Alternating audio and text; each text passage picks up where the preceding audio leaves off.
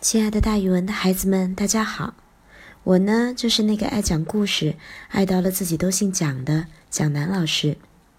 今天我要给大家讲的成语故事叫做“门庭若市”。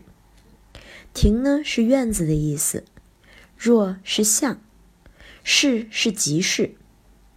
这个成语是说门前和院子里人很多，就像市场一样。原来在这个故事里是形容进谏的人很多，大家都勇于直言提意见。现在我们用这个成语来形容人很多，非常热闹。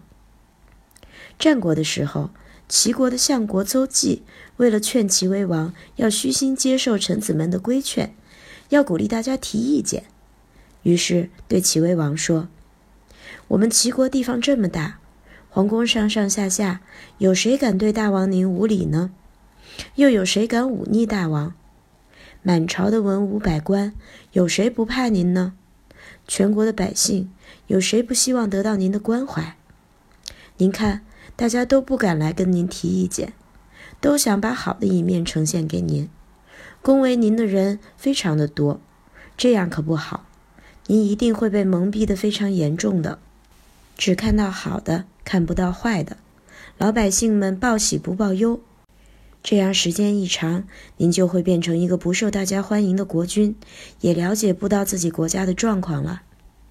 齐威王听了，觉得他说的很有道理，马上下令给全国的官员百姓奖励正直而敢于规劝他的人，谁提的意见更多，谁提的意见更有道理，就给谁更多的奖励。于是大家都想试着给齐威王提提意见，看看能不能得点奖励。这样，齐威王终于好的、坏的都听到了，成了一个开明的国君。提意见的人也越来越多，充满了整个皇宫，让皇宫热闹得像集市一样。于是“门庭若市”这个成语就流传了下来。现在我们不用它来说觐见的人多了，我们用它来形容人很多。非常的热闹，大家在自己的日常生活中有没有见过什么地方大家都爱去，门庭若市呢？